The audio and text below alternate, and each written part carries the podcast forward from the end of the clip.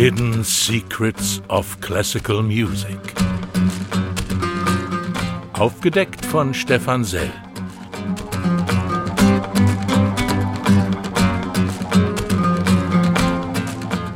Ein Podcast des deutschen Klassikmagazins Crescendo in Kooperation mit der Deutschen Welle. Ich sag Hallo und grüße Sie. Schön, dass Sie dabei sind. Mein Name ist Stefan Sell. In dieser Episode begeben wir uns in die Welt der Oper. Wir folgen den Fährten der Arien. In Zeiten, als Töne noch nicht auf Tonträgern festgehalten wurden, ließ sich bedenkenlos ein und dieselbe Musik fantasievoll variieren und wiederverwenden. Wer hätte sich denn in Paris daran erinnert, was 27 Jahre vorher in Neapel zu hören war? Machen wir uns wieder auf Spurensuche nach Motiven, Themen und Melodien, die es irgendwie und irgendwo schon gab.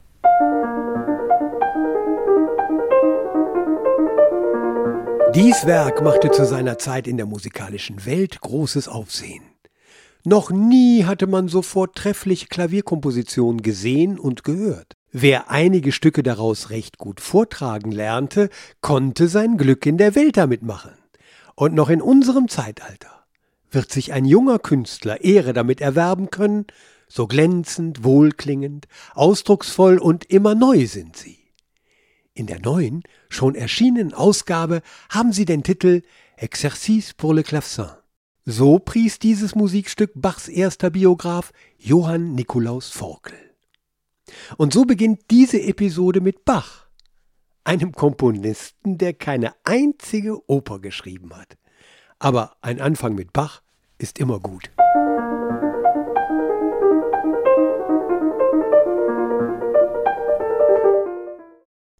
Als Bach 1726 seine Klavierübung Nummer 1 veröffentlichte, da konnte er nicht wissen, dass die Jig aus dieser ersten Partita einmal Vorlage für eine Opernarie werden sollte.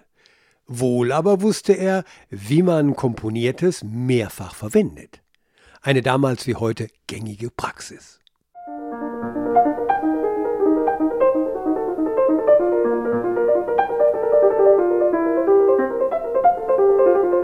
Forkels Vorhersage ein junger Künstler wird sich Ehre damit erwerben können, sollte sich bewahrheiten. 1756, 30 Jahre später, machte der damals 32-jährige Gluck sein Glück damit in der Welt und schrieb glänzend, wohlklingend, ausdrucksvoll und immer neu drei verschiedene Arien mit immer der gleichen Musik. Christoph Willibald Gluck stammte aus der Oberpfalz. Wie sein Vater sollte er Förster werden wollte er aber nicht. Er verließ die Oberpfalz und eroberte die Welt mit seiner Musik. Er wurde ein Kosmopolit, der schließlich in Paris die Weichen stellte für die Zukunft der Oper. Gluck war nicht nur Erneuerer der Oper, sondern ein Meister der Wiederverwendung. Viele Arien hat er seinen früheren Opern entlehnt und sich beispielsweise von Bach inspirieren lassen.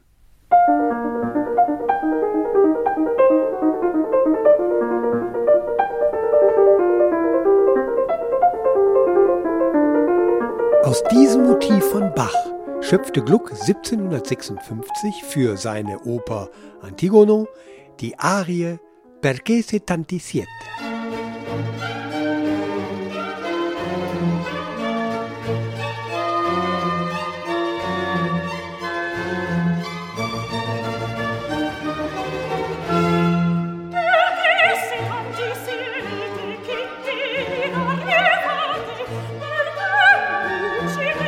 In Telemaco sang diese Arie die Tochter der Sonne. Nun hieß die Arie Sai stingue non bastate. 1779 wurde aus dem italienischen Text ein französischer. Zu Beginn des vierten Aktes der Oper Iphigenie auf Tauris hören wir die Arie Je t'implore et je tremble. Allen drei gemeinsam die Jig von Bach.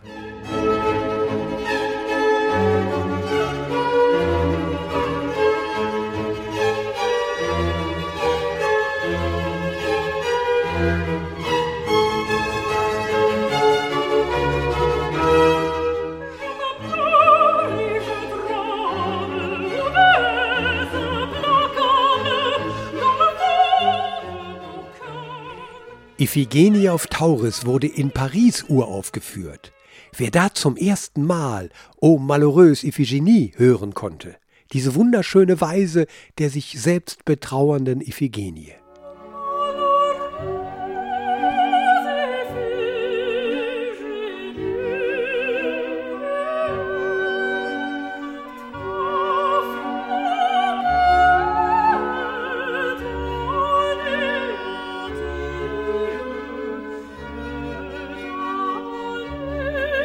Musste ein gutes Gedächtnis haben, um die Arie Se mai senti spirati sul volto aus Clemenza di Tito wiederzuerkennen. Diese Oper war 27 Jahre zuvor in Neapel vorgestellt worden.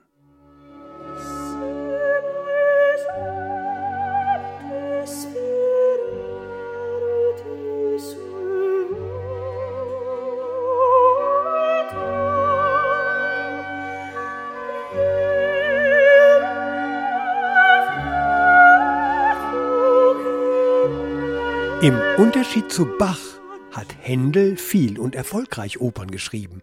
Nur knapp 200 Kilometer voneinander entfernt wurden beide 1685 geboren. Trotz dieser Nähe zueinander begegnet sind sie sich nie. Wohl aber Händel und Gluck. Und zwar im März 1746 bei einem gemeinsamen Konzert in London. Gluck hatte es dorthin verschlagen, um noch einmal zwei italienische Opern im alten Stil aufzuführen. Er hatte aber wenig Glück damit. Händel, der in London über die Jahre zum König der Oper avanciert war, erklärte Gluck, du hast dir einfach zu viel Mühe gemacht. Hier in England ist es wahre Zeitverschwendung. Was die Engländer lieben, ist etwas, wozu sie den Takt schlagen können, etwas, was geradewegs mitten ins Trommelfell einschlägt.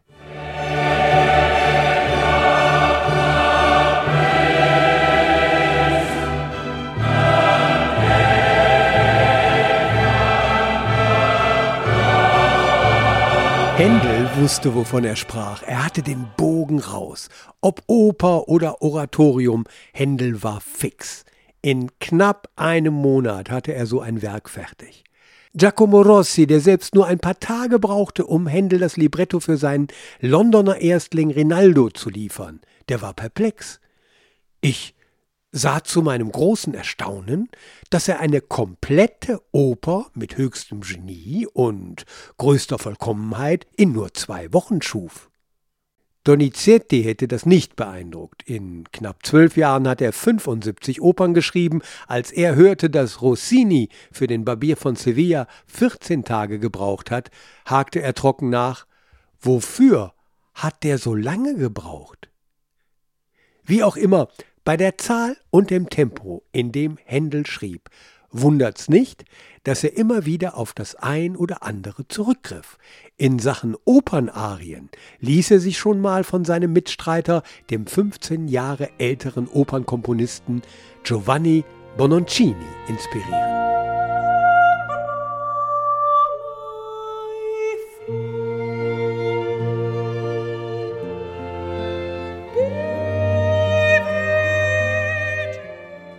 In der Tat, das war nicht Händel, sondern Bononcini. 1694, 44 Jahre vor Händel, hatte er mit 24 Jahren die Arie Ombra Mai Fu für seine Oper Xerxes geschrieben. 1654, weitere 40 Jahre vorher, gab es Xerxes und die Arie Ombra Mai Fu, schon von Francesco Cavalli. Da aber hatte sie eine andere Melodie. Händels bekanntes Largo, das Ombra Mai Fu aus seiner Oper Xerxes, gilt als die Eröffnungsarie.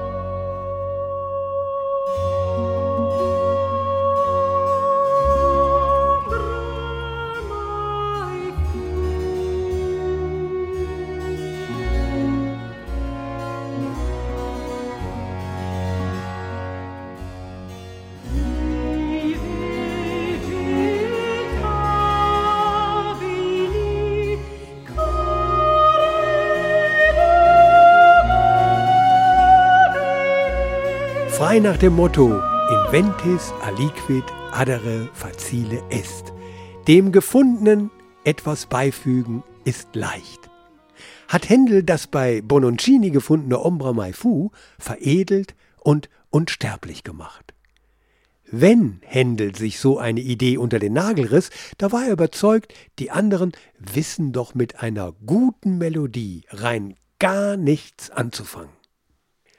Obwohl Händel Wiederholungstäter war, offiziell wurde er nie des Plagiats bezichtigt. Ganz anders Bononcini. Für die folgende Geschichte muss man wissen, dass der aus Modena stammende Kirchenmusiker und Cellovirtuose zu seiner Zeit ein gefeierter Star war. Die erste komplett italienische Oper, die in London zu Beginn des 18. Jahrhunderts aufgeführt wurde, war von Bononcini. Ganze 56 Arien waren in seiner Oper Camilla zu hören. Ein riesiger Publikumserfolg. Zum Jahreswechsel 1727-28, da führte jemand das fünfstimmige Madrigal in una siepe ombrosa auf. Man könnte sagen, in einer schattigen Hecke, denn nichts anderes heißt in una siepe ombrosa. Derjenige gab vor, ein Freund Bononcinis zu sein und behauptete, das Werk wäre von Bononcini. Er täte das, um ihn zu verherrlichen.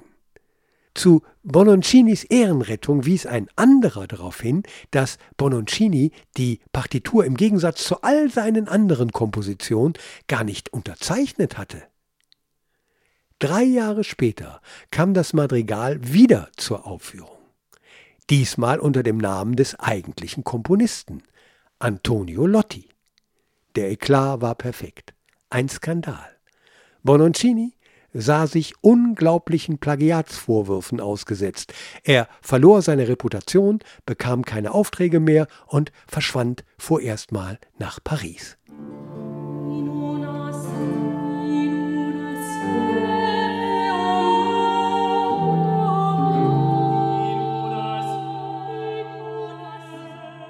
Zurück zu Händel. Was er genauso gut konnte wie Gluck, war, eigene Arien wiederzuverwenden. Wäre doch schade um die schöne Melodie, sagte er in so einem Fall. Seine Arie Lascia Chiupianga ist eine der berühmtesten und beliebtesten Arien der Opernwelt.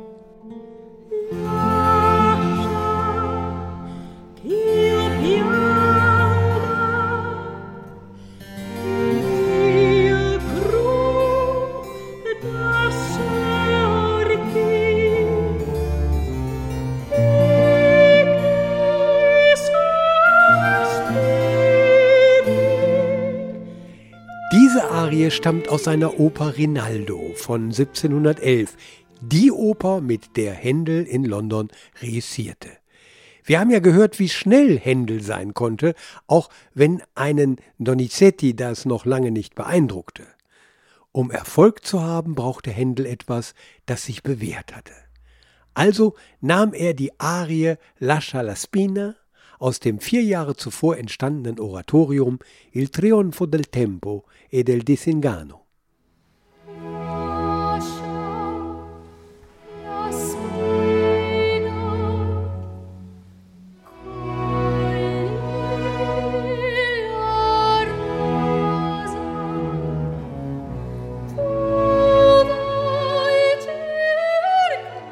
Und tatsächlich, es funktionierte. Warum auch nicht? Hat es doch weitere sechs Jahre vorher auch schon funktioniert, als Instrumentalstück.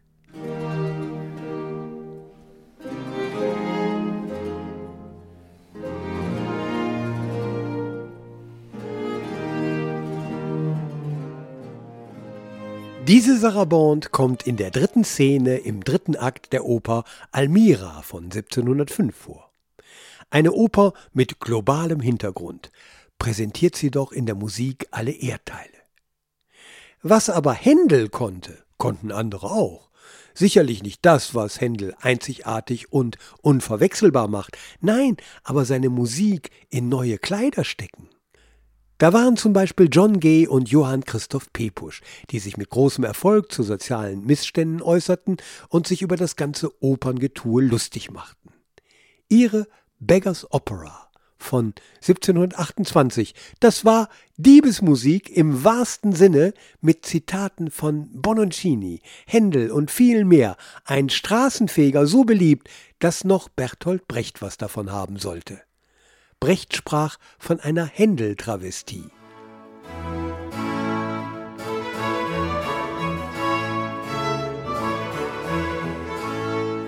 Let us take the Hark, I hear the sound of coaches.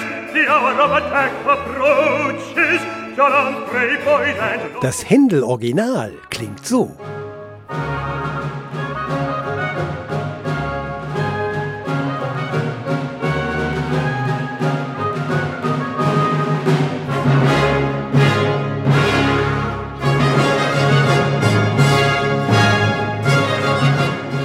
Hören wir noch mehr von dem, was Händel hergab, zum Beispiel das berühmte Weihnachtslied Tochter Zion. Tochter Zion, freue dich, jauchze laut Händel vom Feinsten.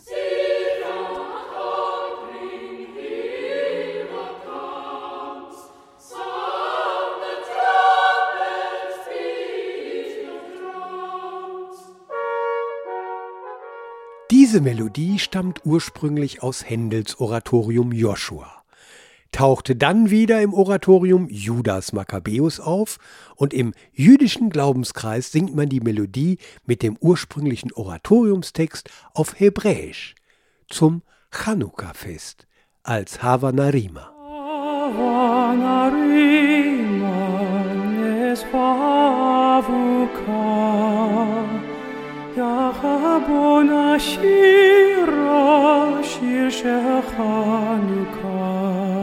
in Norwegen, der französischen Schweiz wie auch im englischen Sprachraum und in den Niederlanden ist es ein Osterlied.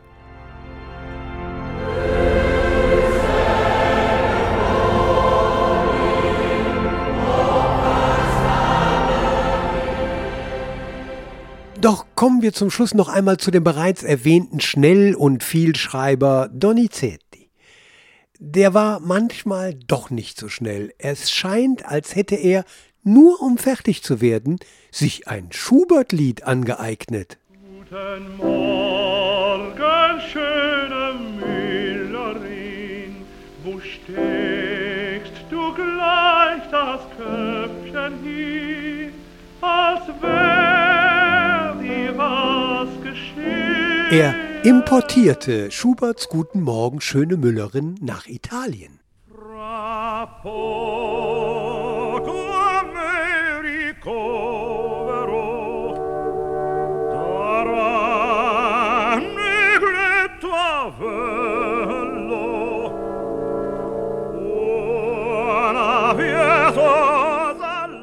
Und verkaufte es in seiner Oper Lucia di Lammermoor als die Arie Fra poco a me ricovero. Wenn auch Donizetti sich fragte, wofür Rossini so lange brauchte, hätte auch Rossini seinen Barbier von Sevilla vielleicht nicht in zwei Wochen fertigstellen können, wenn er die Ouvertüre nicht in seinem Schaffensarchiv vorgefunden hätte.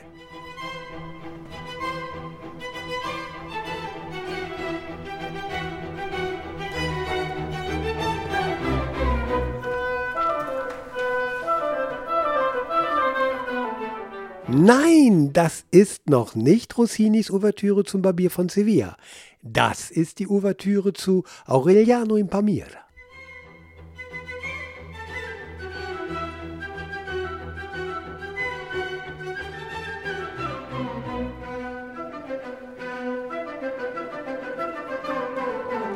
Immer noch nicht. Das ist die Ouvertüre zu seiner Elisabetta Regina d'Inghilterra.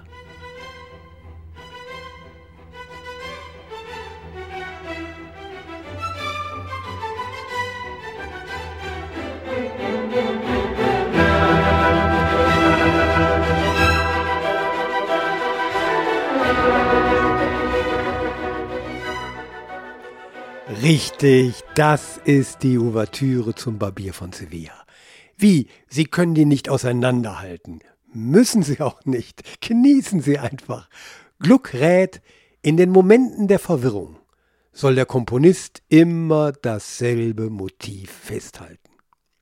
Wieder konnten wir ein paar versteckte Geheimnisse lüften, wieder haben wir Motive, Themen und Melodien gehört, die es irgendwie und irgendwo schon gab.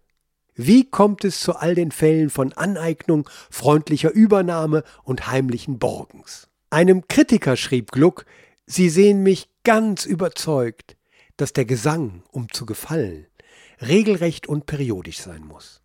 Und dass selbst in den Momenten der Verwirrung, wo die singende Person beseelt von den verschiedenen Leidenschaften, der Reihe nach eine nach der anderen durchläuft, der Komponist immer dasselbe Motiv des Gesangs festhalten soll.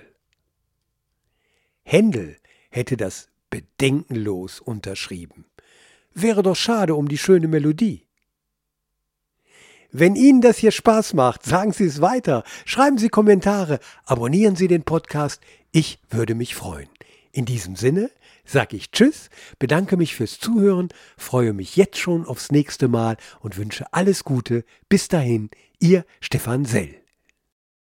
Das war Hidden Secrets of Classical Music, ein Podcast des deutschen Klassikmagazins Crescendo in Kooperation mit der Deutschen Welle.